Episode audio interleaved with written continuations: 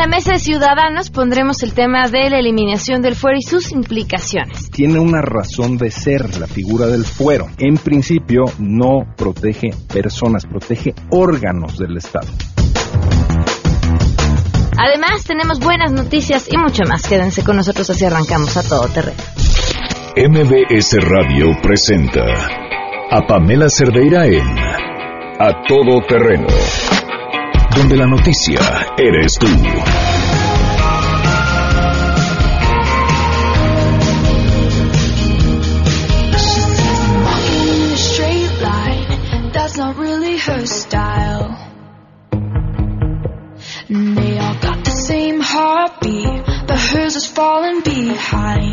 Muy buenas tardes, gracias por acompañarnos este lunes 30 de abril del 2018. Soy Pamela Cerdera, los invito a que se queden con nosotros de aquí a la una de la tarde. Tenemos mucho que compartir y, bueno, por supuesto, lo más importante, escucharlo. 5166125, el teléfono en cabina. El WhatsApp 5533329885. Si le van a mandar mensajes a alguien más a todoterreno, arroba mbs.com en la cuenta de correo electrónico y Twitter y Facebook me encuentran como Pam Cerdeira. Eh, hoy la pregunta que les hacemos es, ¿creen que el eliminar el fuero podría ayudar contra la corrupción? Esto nos contesta. Queremos conocer tu opinión a todo terreno. ¿Crees que el quitar el fuero va a ayudar a disminuir la corrupción? Yo creo que más que ayudar, eh, facilita el uso faccioso de las instituciones, como fue el caso de Ricardo Anaya, e inclusive esto se prestaría para la persecución política y por ende afectando la gobernabilidad. Considero que quitar el fuero no sería la solución absoluta porque para que haya corrupción se necesitan dos partes. También los ciudadanos tenemos mucho que ver en la corrupción, entonces no considero que quitar el fuero sea la solución. No sé qué tanto el quitarle el fuero a los gobernantes ayude a disminuir la corrupción, pero sí creo que es algo necesario, ya que mientras lo tienen se sienten intocables, hacen cuanta marranada puedan hacer y nadie les puede decir ni hacer nada al respecto hasta que terminen y ver si no se religieron o de qué otra forma es como se tapa, ¿no? Entonces definitivamente es algo necesario, sí. De paso también les deberían de quitar todos los privilegios y sus seguros y cosas que manejan. De esta forma, quieren ir al doctor, pues van al seguro social o al ISTE como el resto de la población. Entonces estoy a favor de que les quiten todo este tipo de cosas. Definitivamente si se quita el fuero, habría menos corrupción, aunque habría que tomar muchas más medidas porque no es la única. A todo terreno Hoy se cumplen siete meses con 30 días del feminicidio de Victoria Pamela Salas. ¿Sabes por qué terminaron así con mi niña? A mí nadie me ha dicho que, que cómo la mataron ni nada. Yo me he ido informando sobre los papeles que yo he visto que la torturaron demasiado. Yo por eso pido justicia para ella. Yo no quiero que se quede eso que ese hombre pague. ¿Y quién está detrás de todo esto? ¿Quién lo está encubriendo? ¿Por qué motivo lo están encubriendo? Yo hubiera dado todo, todo en mi vida por estar ahí en ese momento y que no le hicieran daño a mi hija. Yo lo que pido es justicia para ella. Ya no podemos tener paz. Victoria pues nada. Siete meses con 30 días sin justicia y en este espacio vamos a seguir contando. Arrancamos con la información. Los gobiernos de Australia y México, a través de las policías federales de ambas naciones, suscribieron un memorando de entendimiento para desarrollar actividades conjuntas en materia de seguridad pública con el objetivo de atender y prevenir delitos del orden transnacional. Dicho instrumento permitirá el intercambio de información, así como el fomento a la capacitación y a las capacidades técnicas y el desarrollo conjunto de programas de entrenamiento en áreas como la delincuencia organizada transnacional, el tráfico de drogas, la trata de personas y los delitos cibernéticos. El comisionado general de la Policía Federal, Manelik Castilla, enfatizó que con este nivel de entendimiento entre ambas agencias se puede enfrentar juntos temas como el impacto terrible que ocasionan las drogas. Ante el embajador de Australia en México, David Engel, el jefe policíaco destacó que la instrucción del secretario de Gobernación, Alfonso Navarrete Prida, y del comisionado nacional de seguridad, Renato Sales, es que a través del trabajo coordinado con autoridades de las naciones amigas, se debe evitar que nuestra sociedad se siga contaminando, informó René Cruz González. Así es, gracias. Tome precauciones ya que la Bolsa Mexicana de Valores y las sucursales bancarias suspenderán operaciones este martes primero de mayo al conmemorarse el Día del Trabajo. Y es que la Asociación de Bancos de México informó que a pesar de ser un día hábil, los bancos que ofrecen sus servicios dentro de almacenes comerciales y supermercados abrirán al público este día en horarios tradicionales. Hay que recordar que los clientes de la banca tienen a su disposición todos los días del año los servicios de banca por teléfono, banca por internet, así como una red de más de 49 mil cajeros automáticos en la República Mexicana. Cabe decir que la Ley para la Transparencia y Ordenamiento de Servicios Financieros establece que en caso de que la fecha límite de un pago corresponda a un día inhábil, el pago podrá realizarse al día hábil siguiente. Para MBS Noticias, Citlali Sáenz. Luego de que se difundiera una fotografía donde el candidato de izquierda derecha al centro, Ricardo Anaya, es llevado en hombros por un joven, Pancha, la candidata presidencial independiente, dijo que se trata del claro ejemplo de cómo los mexicanos llevan a cuestas a una clase política de pulpos chupeteadores. La única candidata canina expresó, mire usted el rostro del joven, habla de lo mucho que le pesa al ciudadano cargar con nuestra burocracia nacional. Destacó que a lo largo de la historia hay una relación estrecha entre el hombre y el animal y cómo se cargan unos y otros y viceversa. Pancha suspendió su gira este lunes con pretexto del puente del primero de mayo, pero en realidad fue para recuperarse de tremenda francachela que agarró desde el viernes con motivo del tercer aniversario de A Todo Terreno.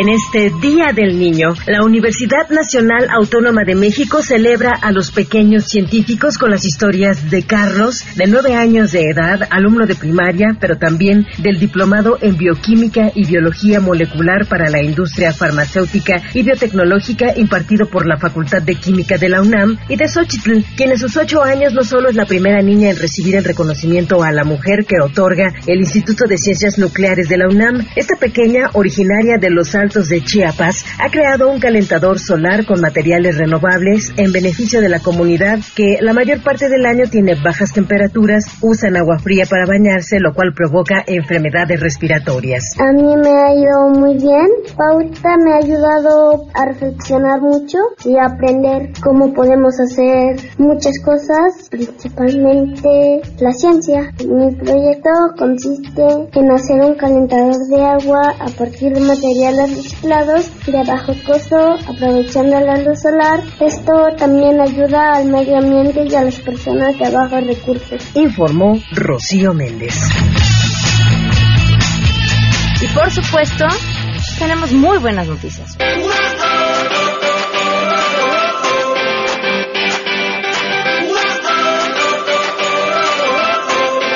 Continuamos a todo terreno y le doy la bienvenida a Jessy y a Joy. Bienvenidos, ¿cómo están? Muy bien, ¿y tú? Gracias Felices por por- acompañarnos. Muchas gracias, un Además, placer. Además, ya cuéntalo, me estás enseñando las fotos de tu gato. Sí, le es estoy enseñando a mi bebé. ¿Cómo Perdóname, este me quedé... Ramón.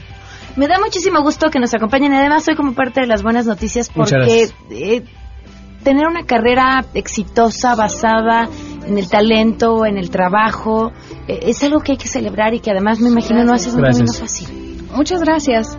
Pues en efecto han habido ahí obstáculos, han habido momentos buenos, como han habido momentos malos, pero la verdad es de que los momentos buenos han, han sido más. Tenemos la grandísima fortuna de, de podernos dedicar a esto, vivir de esto desde bien jovencitos.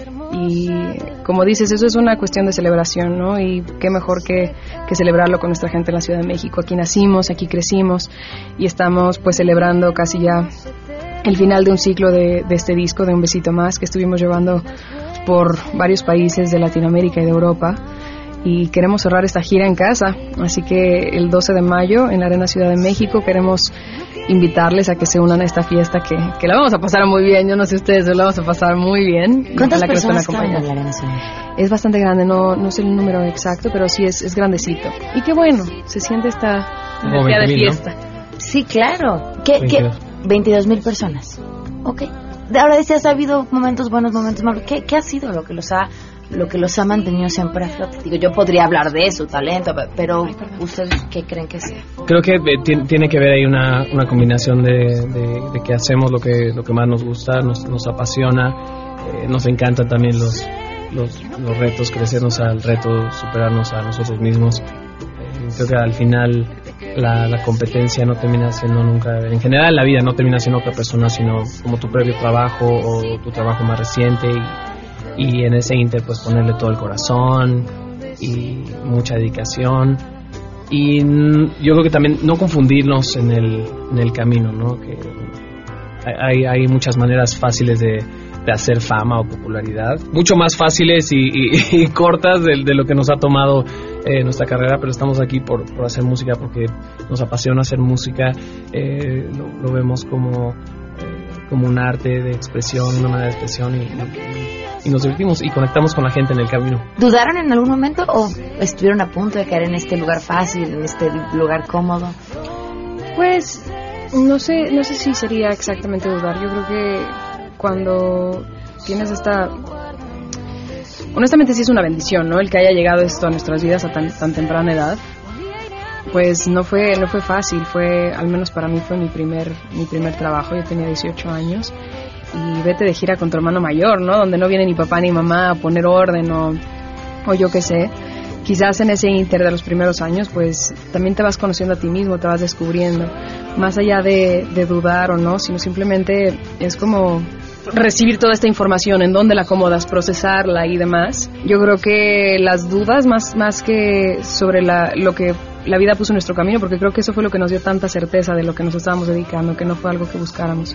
Yo creo que simplemente es como el ir aprendiendo, el tomar experiencia, el decir cómo puedo mejorar, cómo puedo, cómo puedo mejorar mi versión anterior, ¿no? Porque para nosotros cada disco representa una etapa en nuestra vida y también ese cada disco es lo que nosotros queremos ir superando, que suene mejor, que nos sorprenda más. Creo que es más hacia ese lado. Bueno, ¿qué vamos a ver en este concierto en la Arena México? A pesar de que es una gira que ya ha pues, recorrido varias partes del mundo, estamos haciendo un formato especial para, para la Ciudad de México. Eh, estamos desempolvando discos anteriores porque habían canciones por ahí que, que quizás uno va olvidando en el cajón y pues tuvieron alguna relevancia, tuvieron algún momento como muy especial, ¿no? Dentro de los conciertos como como tú sabes, van saliendo más canciones y estas canciones se van a ir agregando. Uno empieza como a reacomodar porque tampoco te vas a quedar en un concierto de 5 horas. Pero tenemos más de 19 canciones en, en, en los top 10 de muchos países, incluyendo México. Entonces, tenemos por ahí muchas canciones de dónde escoger, más otras que quizás no fueron sencillo, pero tuvieron relevancia. Así que estamos, pues, alterando un poquito este formato de- del, concierto, del concierto sido el de la gira de Un Besito Más, también que será como este cierre de ciclo. Y queremos que sea algo especial para nuestra Ciudad de México, que, que la gente que fue en algún momento a la gira, que digo, aunque, aunque a veces tenemos ciertos conciertos en, en ciudades cercanas, sabemos que luego hay gente que va y nos sigue. Y siempre tratamos de alterar un poquito el orden de las canciones y agregar una o quitar otra diferente, para que cada quien que vaya, si repite, tenga una experiencia distinta. Pues imagínate cuánto más para este concierto. Muy bien, pues ahí estaremos el 12 de Muchísimas mayo gracias. en la Arena Ciudad de México. Eh, no, no les deseo éxito, ya lo tienen. Gracias. No, Gracias. Mucho, que les vaya muy bien. Muchas gracias. Gracias, y ojalá que Ahora nos puedas a acompañar. Claro, muchísimas gracias. Antes de irnos al- a la pausa, nada más recordarles que falta menos para las elecciones eh, de la presidencia y por supuesto en la Ciudad de México, donde estaremos eligiendo por primera vez 16 alcaldías con 10 concejales cada una. Si quieren saber cuáles serán sus funciones, y los invito a que se metan a www.ism.me. Vamos a un corte. Sé que te querías quedar donde estés, un a visitarte. Solo guárdame un besito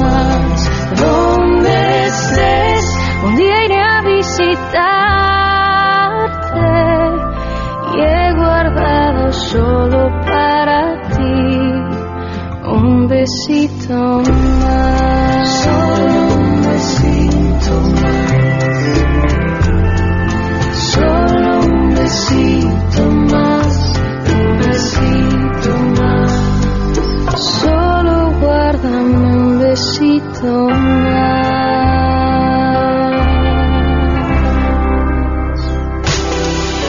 Conocer tus historias. Comunícate al 5166-1025.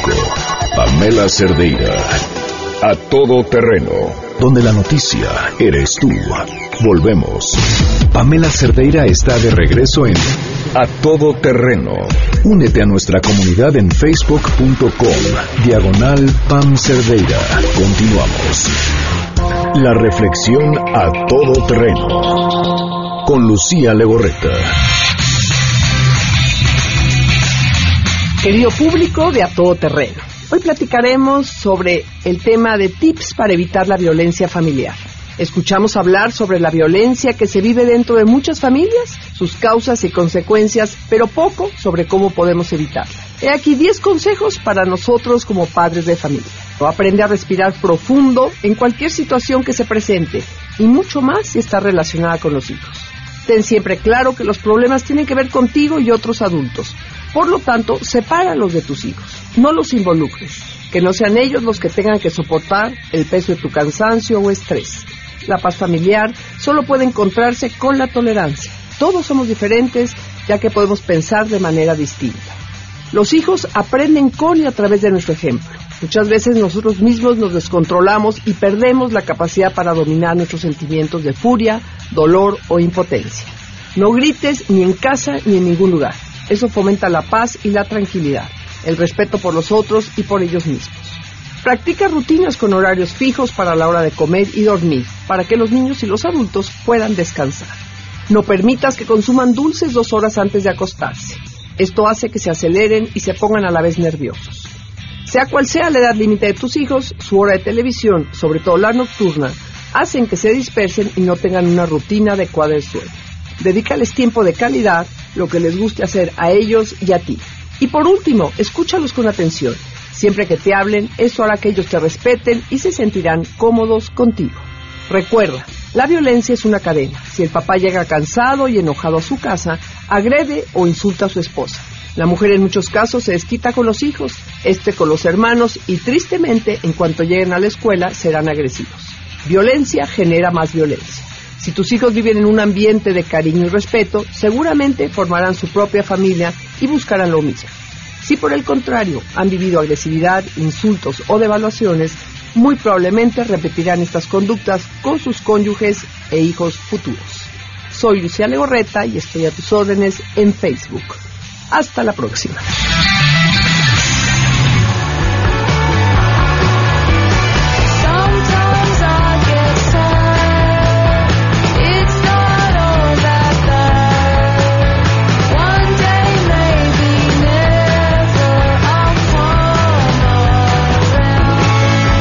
Continuamos a todo terreno, hoy lunes de, de Mesa Ciudadana.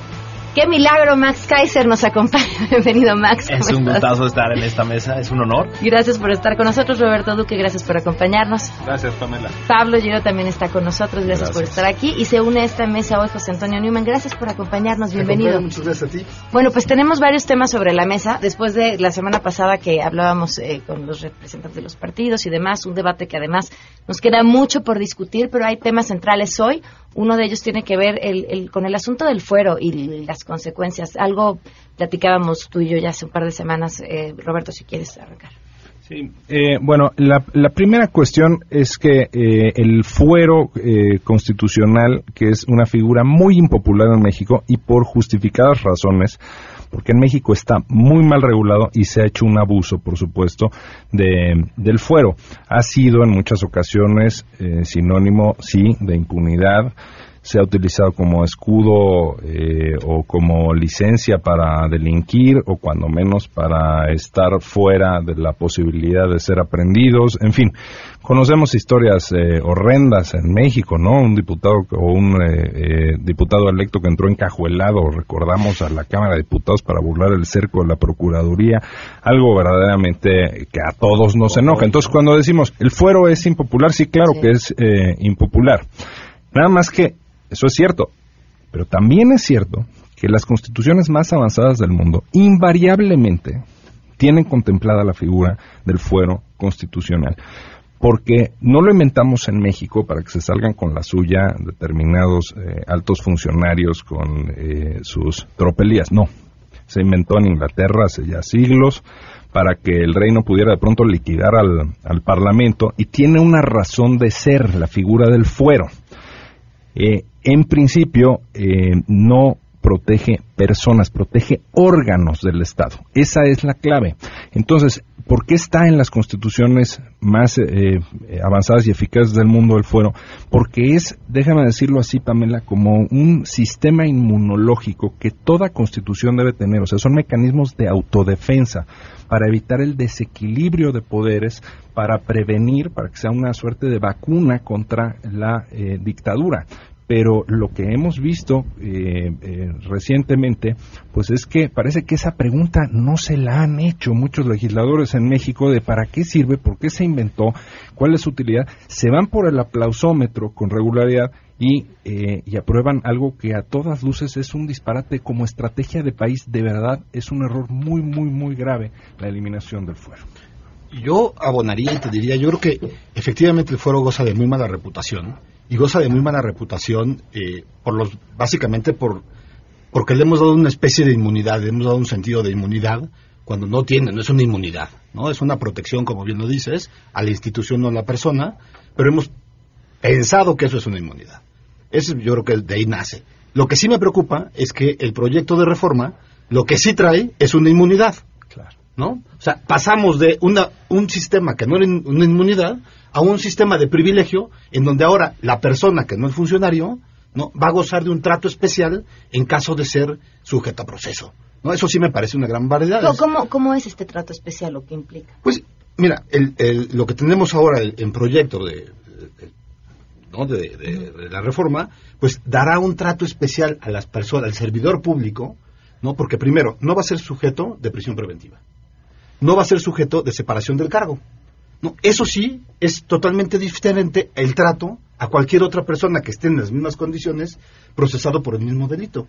Cuando en el, el sistema actual que tenemos todavía hoy en día, ¿no? hay una, el fuero, o, más bien la, declaración de procedencia, porque el fuero en estrictamente sentido no existe, o sea, además es, una vez mencionado el fuero en el artículo 60 y 74, 61, ¿no? Cuando habla sobre los diputados y los senadores, por el resto no existe, ¿no? Eh, lo que sí diría, eh, y lo que genera la declaración de procedencia es, hay un análisis político sobre la pertinencia de llevar, de separar del cargo al funcionario público y sujetarlo a proceso, y una vez declarado eso, es tratado como cualquier otro ciudadano. No tiene estos, eh, estos privilegios que hoy sí va a tener ¿no? en caso de ser aprobado. Ahora, quizá, quizá vale la pena irnos un pasito atrás, porque la venta política que se ha hecho del tema es que el fuero es una especie de... Eh, se, ha, se, ha, convertido como en el pretexto de por qué no podemos eh, luchar contra la corrupción, ¿no? Es decir, por culpa del fuero no hemos podido meter a la cárcel a los corruptos. Si, nos si recordamos prácticamente cualquiera de los casos que hemos tenido, el fuero no ha tenido absolutamente nada que ver, ¿no? Es decir, Odebrecht no es que no haya avanzado porque el fuero esté impidiendo alguna sanción o alguna investigación de alguien. Simplemente Odebrecht está dormido en alguna oficina de la Procuraduría General de la República, no porque haya fuero que lo impida. Todos los involucrados de la estafa maestra o los involucrados de todos los temas eh, que tienen que ver con Veracruz o Chihuahua, absolutamente nada tiene que ver con el fuero, ¿no?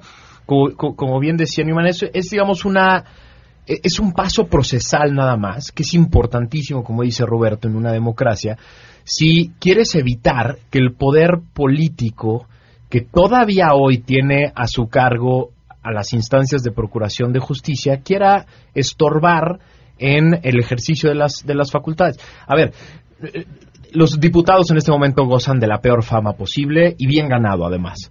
Pero imagínate que el año que entra, sin fuero, un diputado se convierte en el defensor del presupuesto, ¿no?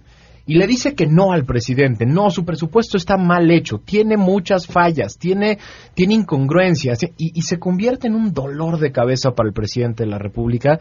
Imagínate que el presidente de la República activa a los órganos de investigación, que todavía no sabemos qué grado de autonomía van a tener para el año que entra, y de pronto eh, ese diputado tiene que ir a declarar, de pronto hay una orden de aprehensión, de pronto un juez la otorga y de pronto ese diputado, porque ya no tiene el paso de protección constitucional, deja de ser el, el defensor del presupuesto porque tiene que ir a defenderse penalmente.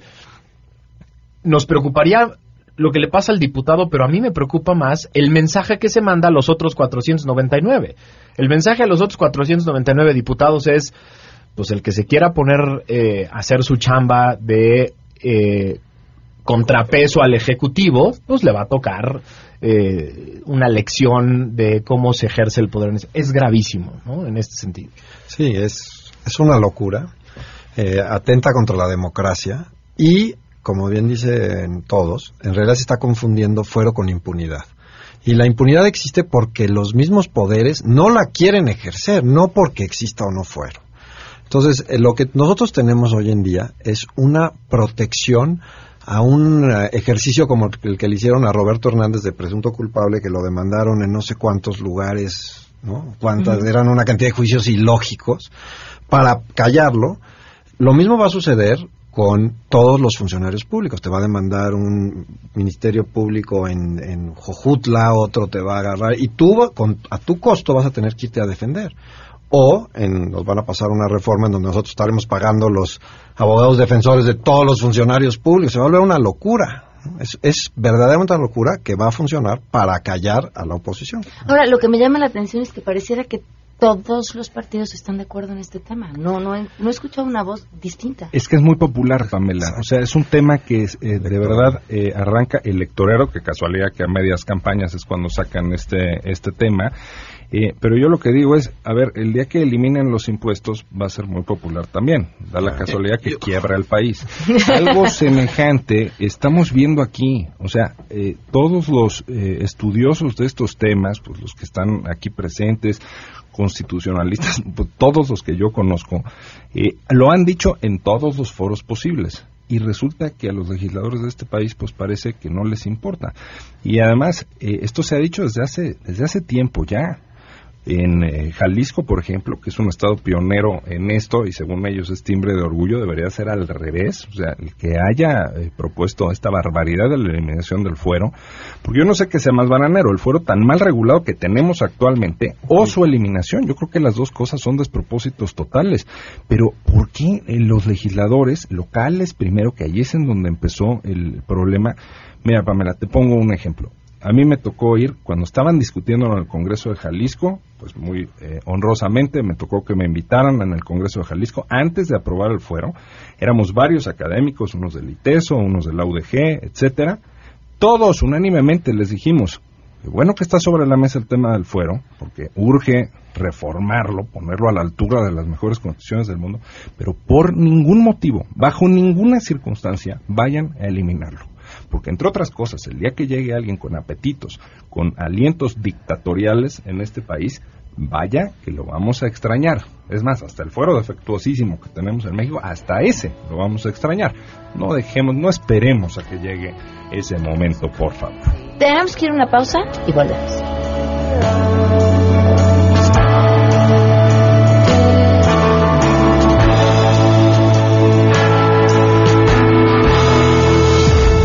Un caso para compartir, escribe a todoterreno.mbs.com. Pamela Cerdeira es a todoterreno. En un momento continuamos. Pamela Cerdeira está de regreso en A Todo Terreno. Únete a nuestra comunidad en facebook.com. Diagonal Pam Cerdeira. Continuamos.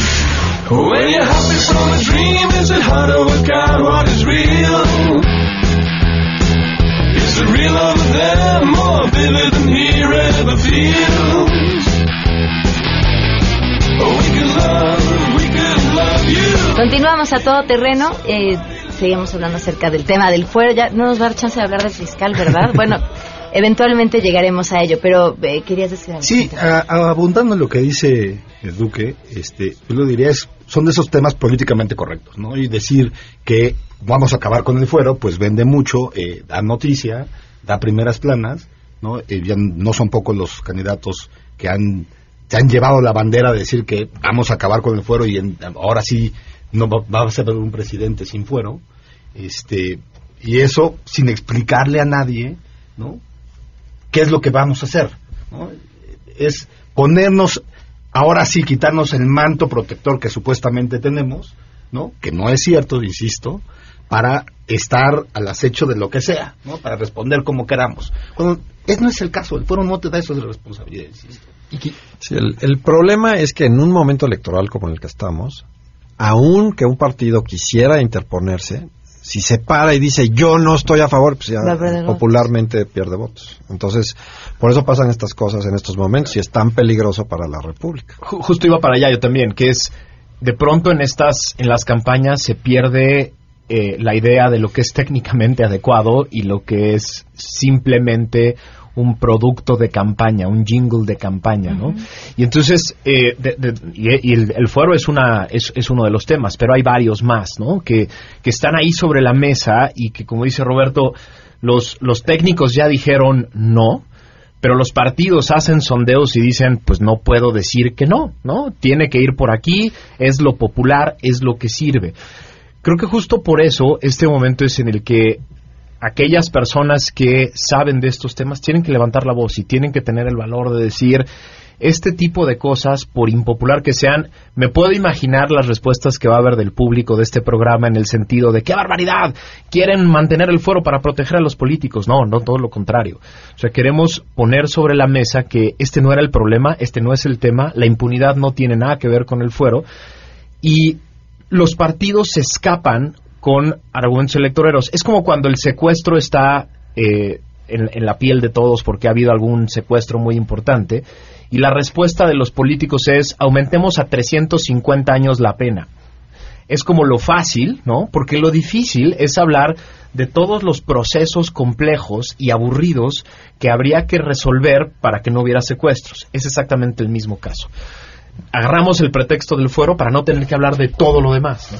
Sí, y exacto, es muy, muy importante lo que dice Max Geiser y también lo que decía Pablo, porque para las personas que nos estén escuchando ahora, el fuero no es un manto de impunidad, no estuvo concebido así, no lo usan así los países más avanzados, la constitución de Alemania, por poner un ejemplo, en fin, entre, entre muchas otras buenas constituciones del mundo. No, es un filtro nada más. O sea, el fuero, bien entendido, es nada más, a ver, tengo una acusación contra una persona. Entonces, es un alto funcionario. Me tengo que asegurar de que no sea una persecución política. Pamela, una y otra y otra vez en la historia hemos visto persecuciones políticas. Y entonces el poder legislativo, así es como se diseñó la figura en Inglaterra, el poder legislativo dice, a ver, me aseguro de que no sea una persecución política y entonces doy la luz verde si veo que en efecto hubo eh, temas, eh, ahí está sustentada, digamos, esa acusación, pues entonces, listo, luz verde, sí se puede procesar penalmente a esta persona. Ahora, ¿por qué digo que en México es tan mala la regulación? Pues eh, un ejemplo, quizás el más claro de todos, es que en todas las constituciones que yo conozco, donde se regula el fuero, viene una cuestión que además el sentido común la dicta, tal cual, que es si es en flagrancia el delito, o sea, que te agarré con las manos en la masa, obviamente no hay protección, porque la protección no es para personas, es para órganos. Ahí sí se le aprende inmediatamente, no hay ninguna... Ah, no, la Constitución mexicana no trae eso. Eso permite el charolazo. Por eso digo, muy importante avanzar en el tema del fuero, pero eh, eliminarlo de verdad es garrafal.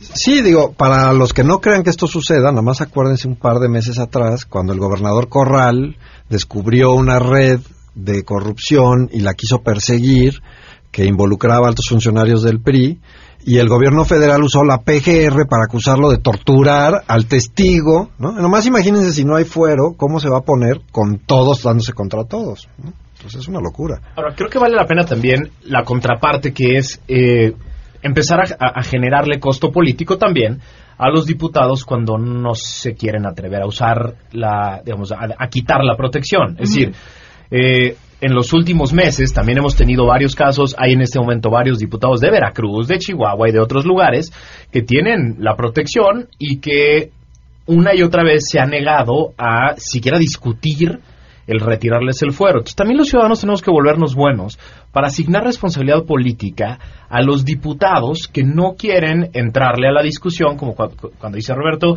cuando sí se presenta una investigación con elementos que hace pensar que no es una persecución política y que a ese diputado hay que ponerlo a disposición de la autoridad. También tenemos que asignarle responsabilidades a los diputados que no que no le entran a quitar la protección, ¿no? Y en ese sentido, Max, y como bien dice Roberto, la regulación que tenemos hoy del, del fuero no es una regulación idónea. Habría que hacerle modificaciones ¿no? para este tipo de cosas que no descansen el sueño de los justos en la comisión de la Cámara, a ver cuándo se nos ocurre ¿no?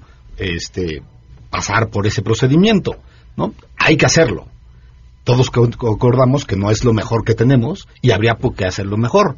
De ahí a lo que tenemos que proponen, no, bueno, pues hay un, un salto cuántico ¿no? que nos lleva de lo malo a lo peor. También el nivel técnico de nuestros legisladores no ayuda, ¿no? No ayuda, mira, lo- eh, tienen un ejército de asesores, cada uno de ellos, y de verdad no hay que inventar el hilo negro. Hay otros países en donde tienen una figura, por poner el ejemplo de España, tienen la figura de los letrados de las cortes, así le llaman, pero son los letrados, digamos, del, del órgano de los diputados, del Congreso de los Diputados. Estos letrados de las Cortes son funcionarios eh, neutrales, no tienen nada que ver con, eh, con partidos políticos, son ex- súper expertos en técnica legislativa, hacen unos exámenes durísimos, es tipo como los de notario en México, algo así, durísimos, llegan a esos cargos, que son muy prestigiados en España, y entonces tienen que pasar las cosas por el filtro de, de ellos. Es una cuestión, o sea, de verdad sería muy fácil implementarla y no lo vemos, no lo vemos así. Nos han tomado la molestia de una medida como esa y por eso es que vemos con tanta frecuencia lagunas, omisiones, contradicciones entre leyes, artículos transitorios que traen disposiciones que no son transitorias, bueno, una serie de, digamos, problemas técnicos como los que refieres, Pamela, y sí, las consecuencias, pues, eh, son, son bastante delicadas. Pero hay otro tema de contexto que no ayuda, es que eh, en los últimos meses, en tanto en Cámara de Diputados como en el Senado, nos quedamos con un chorro de amateurs. Porque además, Claro. varios de los, Claro. varios de los fueron. diputados y senadores se fueron a, a hacer campaña de mil cosas y se quedaron los suplentes. Que, o sea, imagínate ser suplente y entrar en el último periodo de sesiones, en los últimos meses del periodo de sesiones, en plena época electoral, cuando todo todo lo que era técnico tiene que pasar por el tamiz del aplausómetro. Entonces, en realidad, el margen que tienen en este momento los, los, los juniors que están, eh, eh, eh, digo diputados juniors, digamos, porque, o senadores, porque, pues están en... eh, yo- Nada más no les dijiste fifís. Exacto. Fifí somos nosotros. Este, Lo sé. eh, esos, eh, me, me los imagino eh, encontrando apenas la puerta del baño y tratando de averiguar cómo funciona el elevador del Senado que nunca funciona, o etcétera. Me, me- me los imagino tratando de encontrar, el- además el Senado es un laberinto, entonces, eh, ¿dónde está la oficina y dónde cómo llego a las comisiones y demás? Entonces, pedir en este momento que se resuelvan temas tan complejos como estos también me parece un, despropósito. Y yo añadiría además los dos factores que ustedes eh, ya, ya señalan, ¿no? El tema de la simulación, ¿no? En México vivimos permanentemente un tema de la simulación donde queremos regular algo cuando en verdad no lo queremos regular, pero no podemos decir, ¿no? Que no queremos, ¿no? El 3 de 3 fue un buen ejemplo, no me dejará mentir aquí Max, ¿no? En donde se presentaban una serie de eh, opciones para revelar la información y pues eran los mismos diputados y senadores quienes no querían llegar hasta allá, no, pero no podían decirlo, no, era políticamente incorrecto decirlo y encontraron la forma de darle una redacción en donde parecería que estábamos obligados, estaban obligados a, emitir su 3 de 3, cuando en realidad pues, ocultaban todo lo que teníamos que, que revelar, ¿no? Y eso pasa en- normalmente en muchas normas. Entonces, y, y la verdad es que somos muy malos los ciudadanos, los electores, para asignar responsabilidades. Escuchamos a los candidatos a, presidente, pero también vamos a escuchar a los candidatos al Congreso decir, se debería de, se debería de, tus partidos están en este momento en el Congreso y podrían tomar decisiones en este momento en el Congreso. Entonces somos, somos también malos para, para evaluar la responsabilidad política de quienes tienen en este momento la, la, la capacidad de hacer las cosas bien, ¿no? Eh, se debería de, pues se deberían de, están ahí tus partidos listos para tomar decisiones, ¿no? Nos da chance de ab- abarcar la fiscalía devorada porque es otro de los de se debería de, fue tema de debate en, en el debate, este, cómo estamos parados, cómo lo ven, hacia dónde va y, y cuál es el escenario. Pues eh, el escenario es peligroso en el sentido de que mm, eh, se pide, la ciudadanía ha pedido la reforma del artículo 102 para que se haga una fiscalía que de veras funcione, pero hay una minuta que pasó diputados, que está en la Cámara de Senadores, que puede ser aprobada en cualquier minuto y eh, se podría entonces pasar de la Procuraduría como está a una fiscalía como está y nombrar un fiscal que se quede nueve años. Entonces estamos todos en espera a ver qué sucede. Eh, en ese tema y podría haber ahí un, un conflicto porque pues se podrían poner de acuerdo dos partidos dependiendo de quién gane la elección y ponerle a un fiscal que no sea de su partido. Y, para- y nuevamente el tema de la simulación, ¿no? Tenemos, queremos hacer una reforma para dar un fiscal autónomo, para darle autonomía a la institución, para darle ciertas garantías que de que va a trabajar bien y va a investigar, y en realidad, pues, hacemos todo lo contrario y andamos viendo cómo lo hacemos para no cumplirlo, ¿no? Eh, eh, la, modificación, ¿no? Con- que viene con el tema de, junto de la, de la fiscalía al, al- la ley procesal penal, ¿no? Pues es lo mismo. ¿no? Hicimos todo un gran rollo para cambiar un sistema de moralidad, para cambiar a un sistema garantista, porque el anterior pues era una aberración, este, y ahora pues resulta que no, pues, ya no queremos el nuevo sistema, ¿no? Ya estamos viendo cómo lo hacemos para regresar al anterior sin decir que estamos regresando, sino es un proceso más de depuración de este gran sistema, ¿no? Cuando la verdad es que pues vamos de vuelta.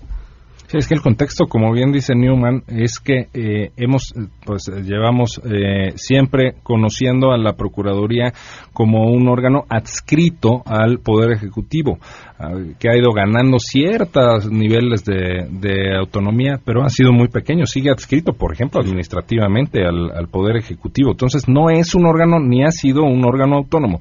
Ese ha sido un clamor muy importante que la Procuraduría, o sea, la instancia del Estado, del país encargada de perseguir los delitos, pues no tenga como jefe al presidente, porque qué tal que el presidente u otros eh, secretarios de Estado o qué sé yo, eh, son de los que están eh, acusados de algún delito. O sea, es muy obvia esta eh, eh, petición de autonomía y es lo que ha encontrado tantas resistencias y que, que si el transitorio, que si el, el pase automático para que al que nombra determinado o propone determinado presidente, pues entonces sea transexenal, ¿no?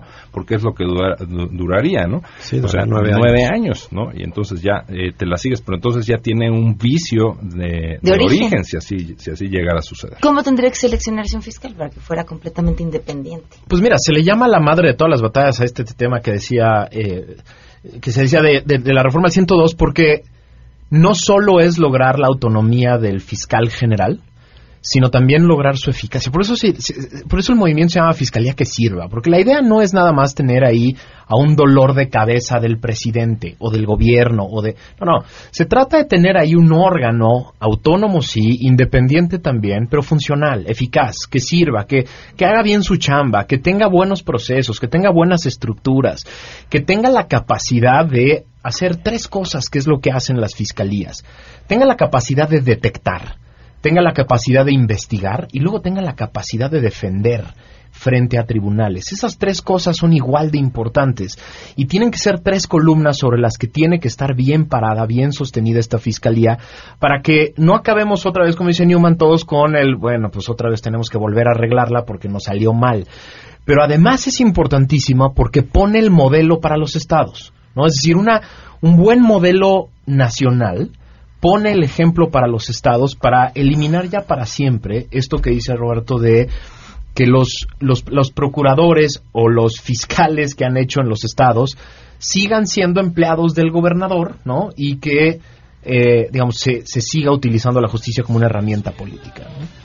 Muchísimas gracias a los cuatro por habernos acompañado. Un gustazo. Nos vamos. Se quedan en mesa para todos.